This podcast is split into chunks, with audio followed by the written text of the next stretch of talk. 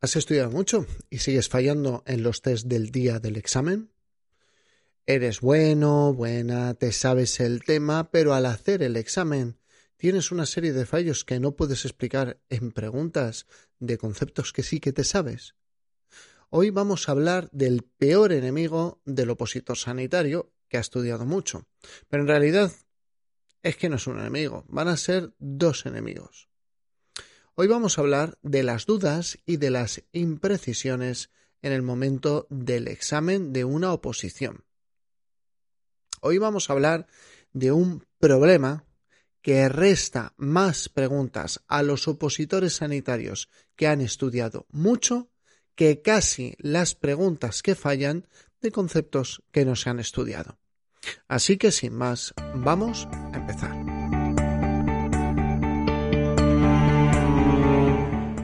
Esto es Preparación de Oposiciones de Sanidad, el podcast de EC Oposiciones.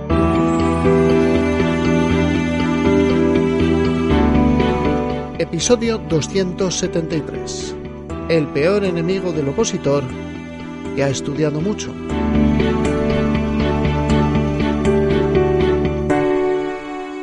Muy buenos días a todos, bienvenidos un día más, un episodio más a Preparación de Oposiciones de Sanidad, el podcast donde vas a encontrar consejos de estudio, técnicas de organización personal, técnicas de productividad y todos aquellos conceptos que te pueden resultar útiles o prácticas o cambios de mentalidad que te pueden resultar útiles para lograr tu objetivo, conseguir una plaza.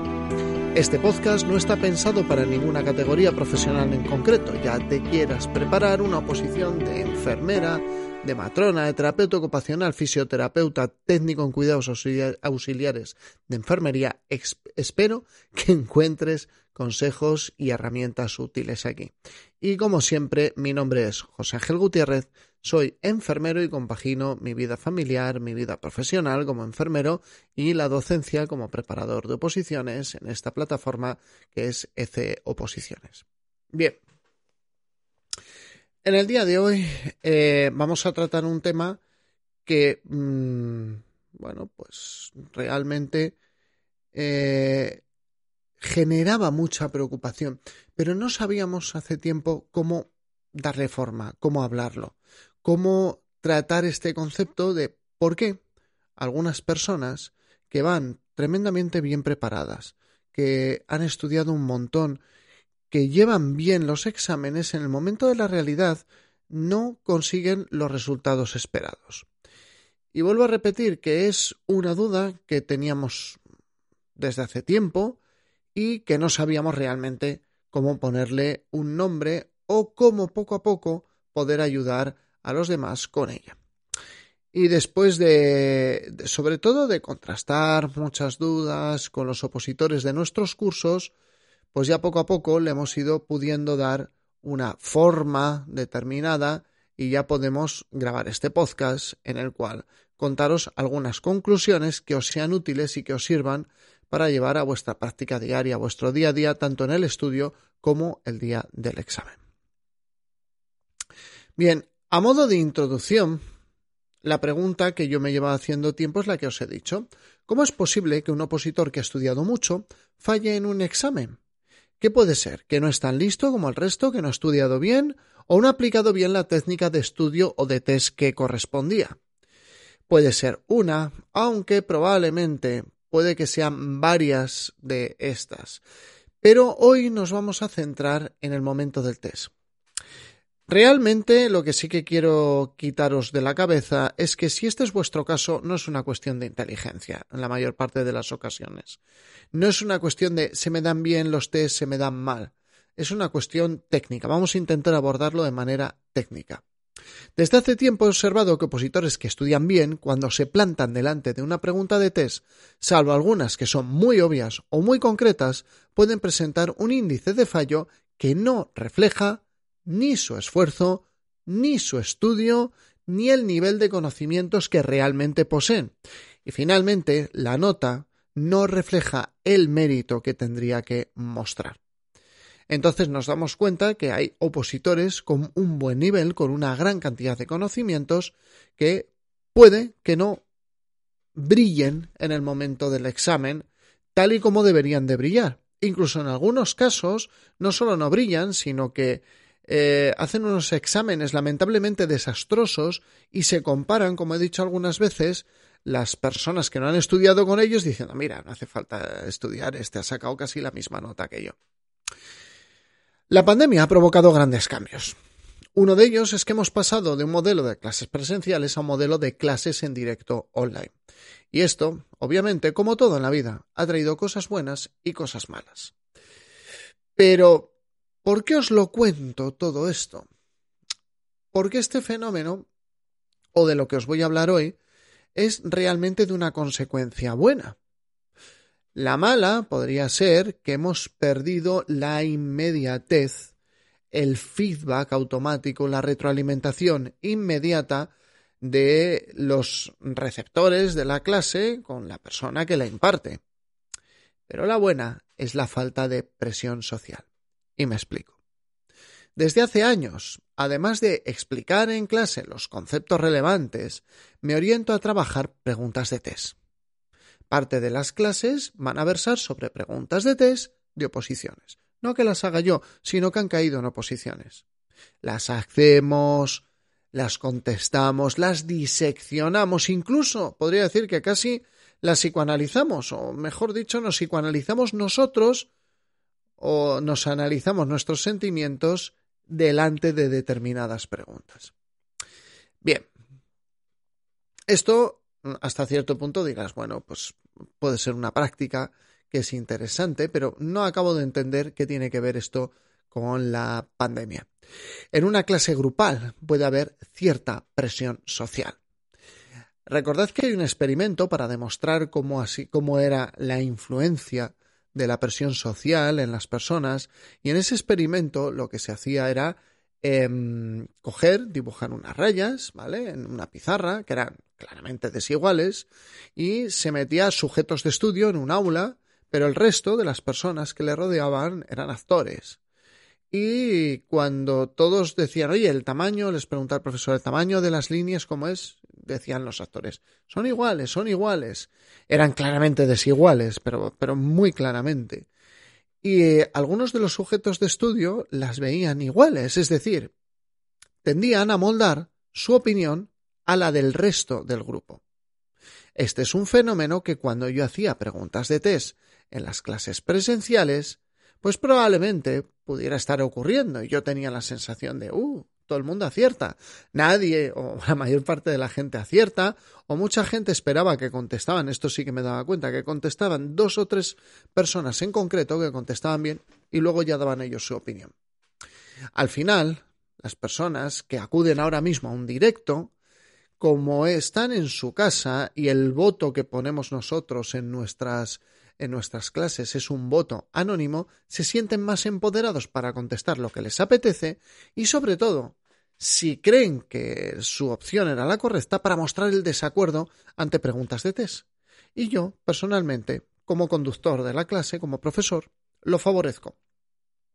Y todo esto volverás a preguntarte, ¿por qué me lo cuentas? Porque fruto de esos comentarios me he dado cuenta de que los grandes enemigos eh, de, los opositores van a ser sesgos mentales, en forma de dudas y de imprecisiones. ¿Cuáles son esos dos problemas? Como os he dicho, y nos centramos, probablemente con el tiempo salga más, nos centramos en las dudas y en las imprecisiones. Y vamos, en primer lugar, a definir en qué consisten cada uno de ellos. La duda se podría definir como la falta de claridad ante una respuesta o la falta de ver claro qué respuesta escoger. Aparece a veces cuando no tenemos un dato claro en nuestra mente porque no lo hemos estudiado de una forma, bueno, pues que esté bien asentado. La litemia, ¿cuál era? La parte tóxica, a partir de 1,2, a partir de 1,6, mm, es un dato numérico que no recuerdo. Esto es el ejemplo de una duda razonable. Pero pueden aparecer otro tipo de dudas, dudas por inseguridad. Esa duda es la que tenemos que evitar. Esa duda de una respuesta que la veo clara, pero pienso, ¿y si es la otra? Lo mismo no es tan fácil como yo pienso que es esta respuesta. Bueno, una vez leí un artículo, como siempre digo yo, en el Acta de Nueva Delhi de Salud Mental de 1964, donde una persona entre un millón tenía un caso de una erupción ocasionada por esquizofrenia. Me lo estoy inventando todo esto, por Dios, no busquéis el Acta de Salud Mental de Nueva Delhi.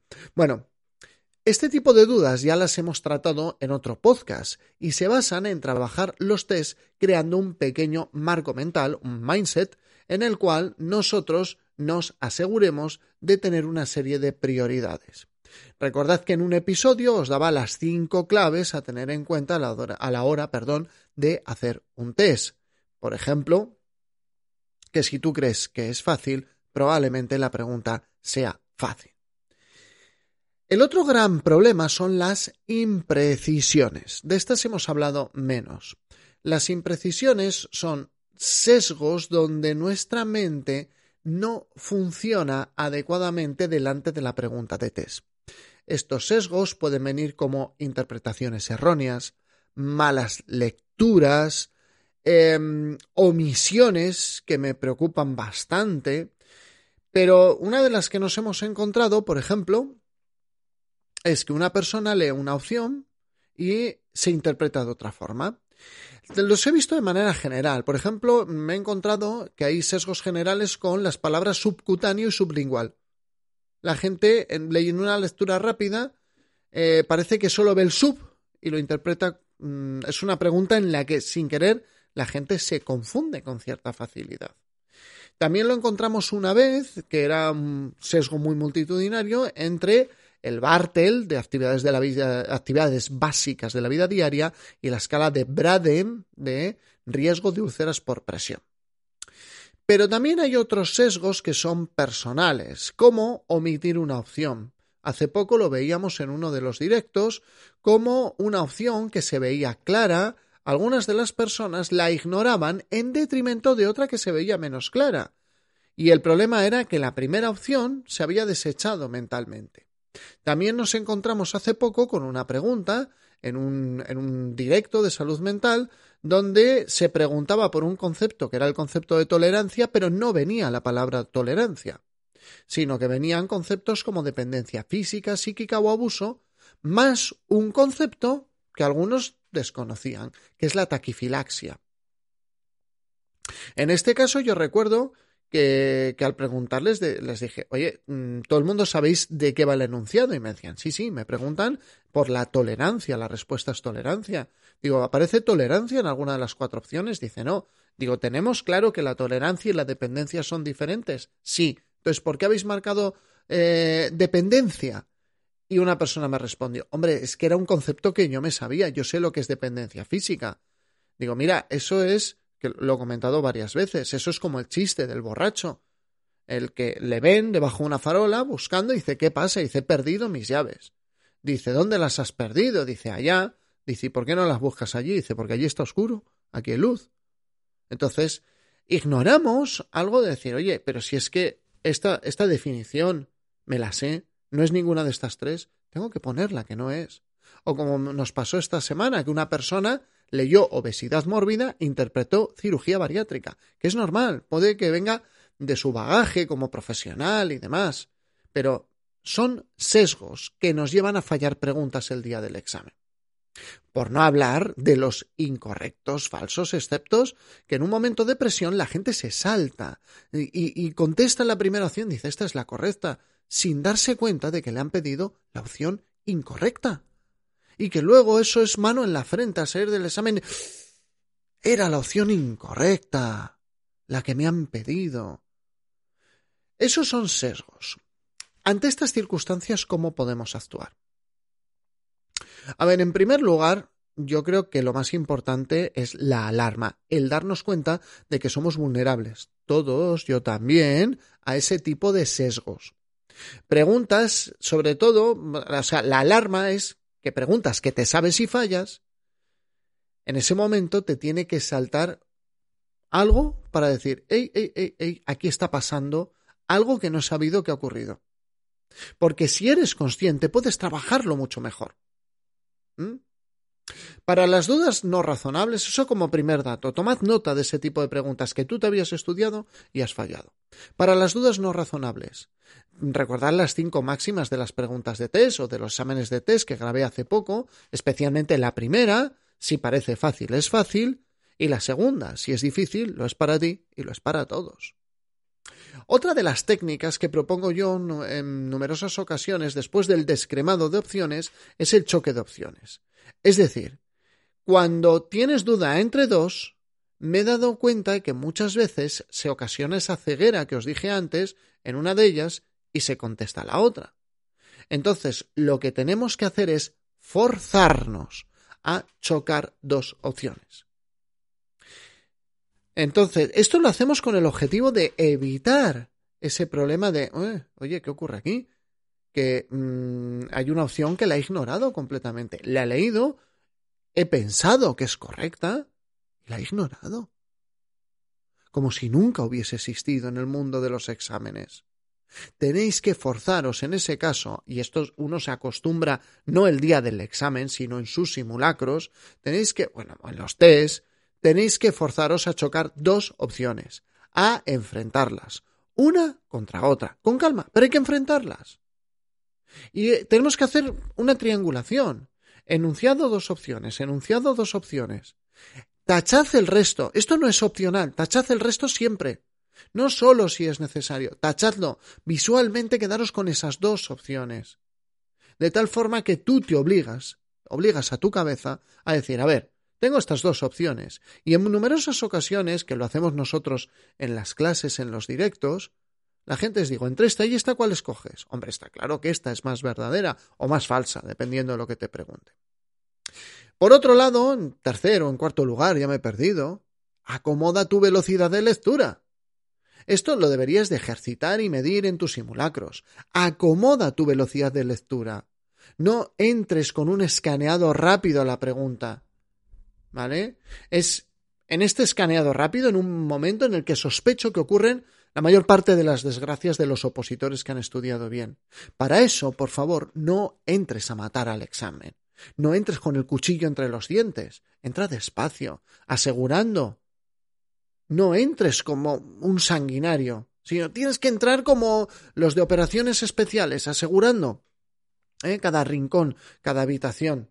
¿Eh? No como en la película esta de, Depredador, que es una escena mm, muy loca que a todos nos divierte mucho, que cuando están por la selva siendo acechados eh, por el extraterrestre Arnold Schwarzenegger y, y todos sus compinches super cuadrados y testorenados o como se diga, ¿eh? uno de ellos ve algo y grita, ya preso del pánico, ¡contacto! Y empieza a ametrallar ahí a toda la, selva y básicamente dejan un claro en, el, en la selva solo a base de tiros. Em, no, no tenéis que entrar así al examen.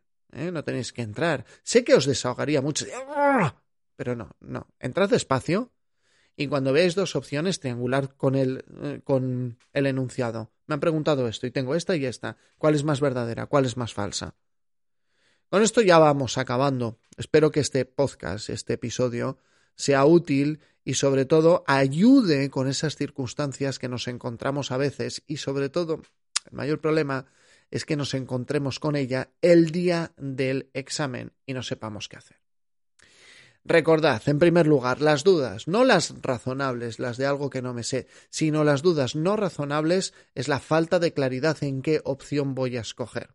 Las imprecisiones son sesgos, sesgos mentales que nos vamos encontrando por los cuales saltamos opciones, las ignoramos o leemos una cosa, entendemos otra o directamente ignoramos algún aspecto del enunciado para manejar ambas dos. Lo primero, una lectura pausada, que esa, vuelvo a repetir, se entrena en los simulacros. Os sorprendería lo rápido que leéis algunos de vosotros, aunque no os hayáis dado cuenta. Muchas veces mm, en los simulacros a la gente les digo cronométrate y hay gente que 110 preguntas me dice, las he acabado en 45 minutos. Digo, pues vas a fallar muchas menos si lo lees con un poquito más de calma, con un poco más de ritmo. No entréis a matar al examen, contrastar las opciones. Si dudáis entre dos, tachad el resto. Triangular con el enunciado. Enunciado opción A, opción B. Enunciado opción A, opción B. y al compararlas una con otra nos vamos a encontrar con que de repente una la veremos más clara.